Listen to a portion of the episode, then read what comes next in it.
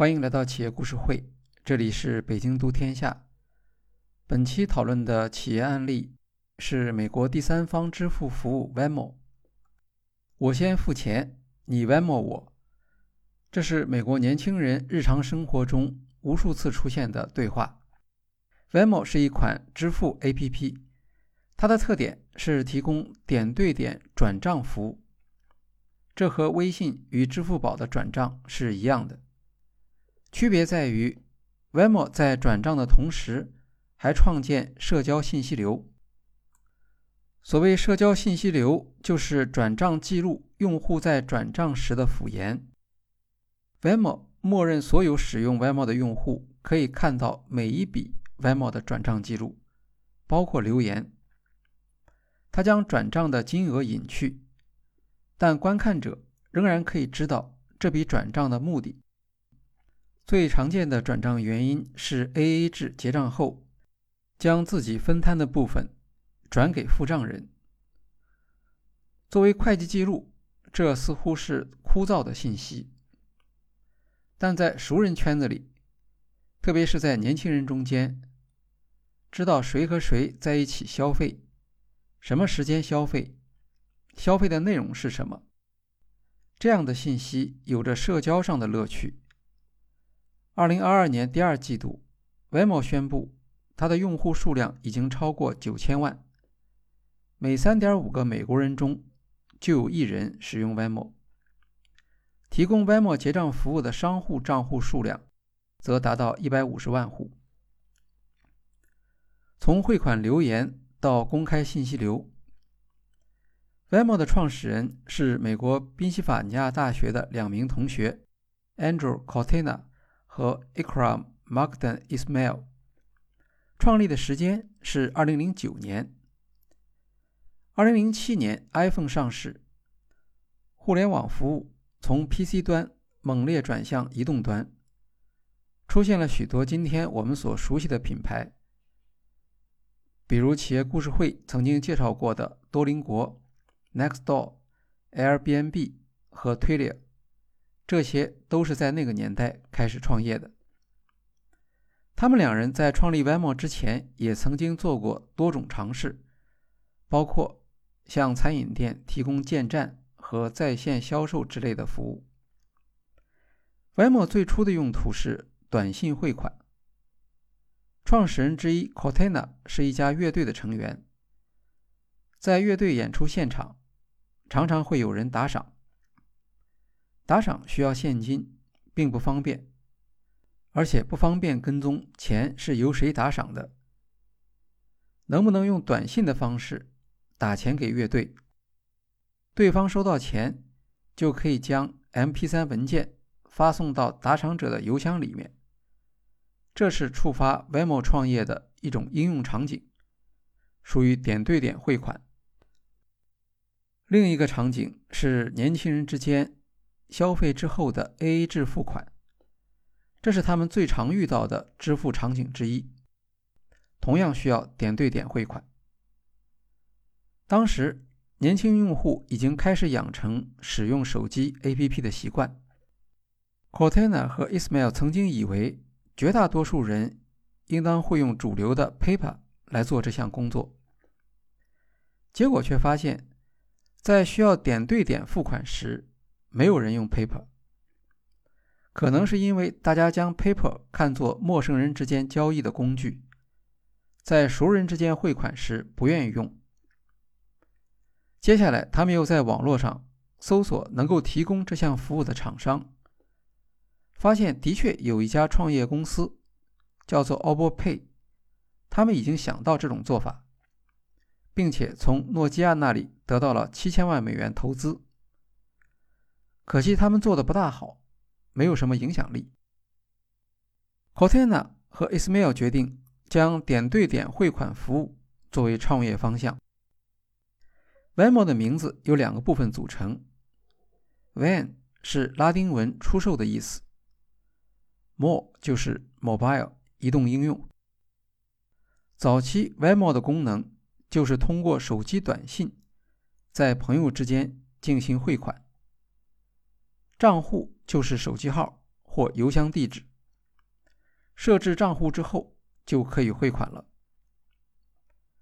转账的时候可以简短留言，因为很多小额支付有时会忘记它的原因是什么，又因为双方是熟人，在留言时为了避免感觉生硬，往往会说一些情感性的语句。如果汇款的目的是支付一次社交聚餐，可能会提一下当时的气氛或有趣的地方。强化社交乐趣，这些是普通转账中所缺乏的元素。在 v e m o 的测试阶段，Cortana 和 Ismail 注意到 v e m o 带进来的短信内容非常多，比如要求乐队提供 MP3 文件，需要留言解释为某次 AA 制消费分摊付款，需要留言。还有像回来路上帮我带一杯咖啡之类的留言，这些短信的内容积累起来，形成涉及餐厅、酒吧和表演的大量信息，并且自然形成了信息流。从内容上看，这些留言不仅是事务性的，它们还包含着社会性内容，因为留言总是针对着某项活动。比如在哪里消费，什么时间消费，以及和谁一起消费。Cortina 和 Ismail 发现，参加 v e m o 测试的朋友们不仅对点对点汇款功能感到满意，对短信留言也特别有兴趣。他们决定将短信留言发展为自动发布的公开信息流服务。只是隐去了交易的金额。通常留言比较简略，因为双方相互认识。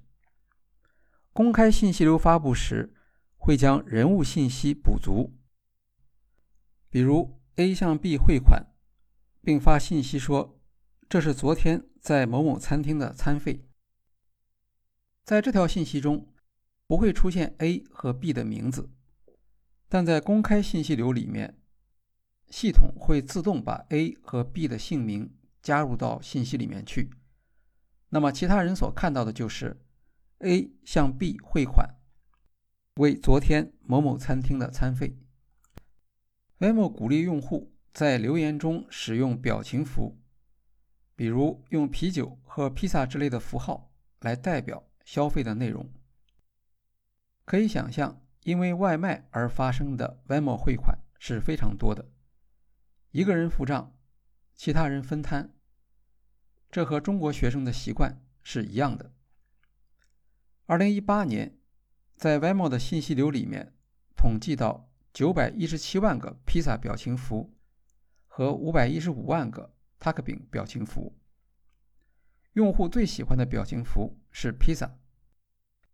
披萨餐厅棒约翰听到消息后，主动联系 Vemo 建立联系。用户的隐私设置选项分为公开、只限朋友或私密三种。Vemo 默认用户选择公开，所有的留言都会进入公共信息流。如果选择只限朋友，那么就只有朋友和汇款往来对象可以看到；如果选择私密，则只限于往来双方看到。在公开信息流中，一些普通的信息常常会有奇特的效果。比如，有人突然在 Venmo 上发现二十多年没有联系的高中同学最近花钱的记录，以及花钱给谁。年轻人用 Venmo 发起了许多与社交关系相关的活动，例如主动在朋友之间建立话题，挽回一段关系。有时，长辈也会给孩子们意外的惊喜，比如在汇款留言上说：“这些钱拿去和朋友一起看电影吧。”汇款留言功能在社交环境下非常有用。看到聚会参与者汇款，可以提醒那些没有汇款的人或者看到同屋付了电费或租金，就会想到自己还没交。有的人只给朋友汇一元钱，附上一句问候，比如“非常想念”。在其他场合这样做似乎很不得体，但在 Venmo，这是表达关心的自然方式，也使得它和其他社交方式区别开来。更有吸引力的信息，则是人际关系相关信息，比如曾经分手的恋人又在一起吃饭了，给旁观者带来八卦材料。当然，也有很多人用 v e m o 来向 v e m o 公司提出抗议，比如 Firefox 的 Mozilla 基金会向 PayPal CEO Dan Schulman 的 v e m o 账户汇款两美分，提醒他关注用户隐私保护。要求将关闭公共信息流设为默认选项。商业化难题：Cortana 和 Ismail 从2009年8月开始工作，但直到2012年3月，Venmo 才正式上线。在测试阶段，他们将主要精力用于产品改进。两名创始人完全没有金融行业的经验。对于支付和交易服务可能的陷阱也缺乏了解。上线之后，产品非常成功。这时候，他们才发现自己犯了一个错误，低估了交易量的增长。因为交易量很快就达到了一亿美元这个级别。Venmo 提供的服务是免费的，但是，Vemo 服务本身却是有成本的。据 Ismail 介绍，他们的交易成本大约是百分之三。交易量汹涌而来，Vemo 在六到九个月的时间里花费了三百万美元的交易处理成本。而此时，整个 Vemo 的筹资额度一共只有三百五十万美元，这笔钱是准备给他们用两到三年的。眼看着 Venmo 的增长速度。达到每月百分之十五，创始人很清楚，这样下去是不可持续的。他们已经做了关门的准备。幸亏有一位投资人想到了一个办法，他所在的投资公司在另一家支付公司 Braintree 有投资，于是介绍两家认识。Venmo 是二零一二年八月上线的，上线五个月之后，Braintree。以两千六百二十万美元的价格收购了 Venmo。Braintree 是电商支付服务商，它的顾客包括 Uber、Airbnb 等。当时 Braintree 年处理交易额为八十亿美元，其中二十亿美元来自手机支付。Braintree 充当了 Venmo 的白衣骑士。当时 Venmo 在资金上陷入极大的困难。以至于 Braintree 正式签约之前，不得不借给他们两周的资金用于支付工资。好在 Braintree 在一年前刚刚融资三千五百万美元，他的处境要比 Venmo 好得多。后来可能是因为 Venmo 增长速度太快，连 Braintree 也陷入了之前 Venmo 同样的困境。一年之后，二零一三年九月。金融科技巨头 PayPal 以八亿美元的价格收购了 Braintree。v e m o 在2020年曾经有过一次独立的估值，当时估值的价格是380亿美元。从 Braintree 在2012年以2600万美元收购，到这个时候，不过短短八年时间，Venmo 的市场估值。变成了过去的八百倍。收购之后，PayPal 主要帮助 Venmo 发展商户业务。Venmo 之前也向商户提供服务，企业网站和应用程序可以和 Venmo 整合。由于这项业务没有社交性，或者说替代性不强，消费者没有特别的动力使用 Venmo。不像个人间转账那么受欢迎。，Vemo 花了很大力气增长的速度却不算快。但 Vemo 没有太多的收费潜力，它特别需要有更多的商户加入网络，来形成收费的基础。PayPal 则正好相反，它的优势本来就是在电商市场。PayPal 可以为 Venmo 提供支持，例如，PayPal 的电商用户可以方便的调整已有的 PayPal 结账台配置，将 Venmo 添加进去，作为另一种支付方式，不需要支付额外的费用。今天，Venmo 的商家合作伙伴包括大型零售商梅西百货、外卖配送公司 GrabHub。汽车共享服务 Uber 和体育服饰品牌 Lululemon 等。PayPal 和 v e m o 的主要区别在于，PayPal 更广泛的由企业使用，属于商用第三方支付，而 v e m o 则常用于朋友、家人之间的汇款交易。通过 PayPal 进行的交易，在某些场景下会有支付保护。PayPal 还支持国际转账。Venmo 目前没有国际业务，汇款往来双方都必须在美国。有一家名为 JunePay 的创业机构，在欧洲市场上模仿 Venmo 的服务，有一定的名气。Venmo 创始人打造出一个受到年轻用户欢迎的产品，但他们没有设计出 Venmo 的商业模式，这需要 Paper 来给出答案。Venmo 没有开户费，没有月费，也没有最低账户余额限制。在 Venmo 账户和银行账户间的转账往来需要一到两天时间处理。当然也有快速的选择，比如三十分钟可以收到，但这项服务需要支付百分之一的费用，最低零点二五美元，最高十美元。通常在急需支付而没有余额时，用户会请其他 Venmo 账户的朋友救急，事后再还给他们，这样可以避免紧急转账的收费。因此，Venmo 通过紧急转账获得的收入是非常少的。二零二零年十月，Venmo 发布 Visa 卡，可以提供购物返还奖励，用户可以在 Venmo 上面。直接管理信用卡。二零二一年四月，Venmo 增加了交易加密货币的服务。使用信用卡和加密货币服务都是要收费的。总结起来，Venmo 的收入主要来自向商家收费、用户使用信用卡时收费，以及 Venmo 与银行即时转账时的收费。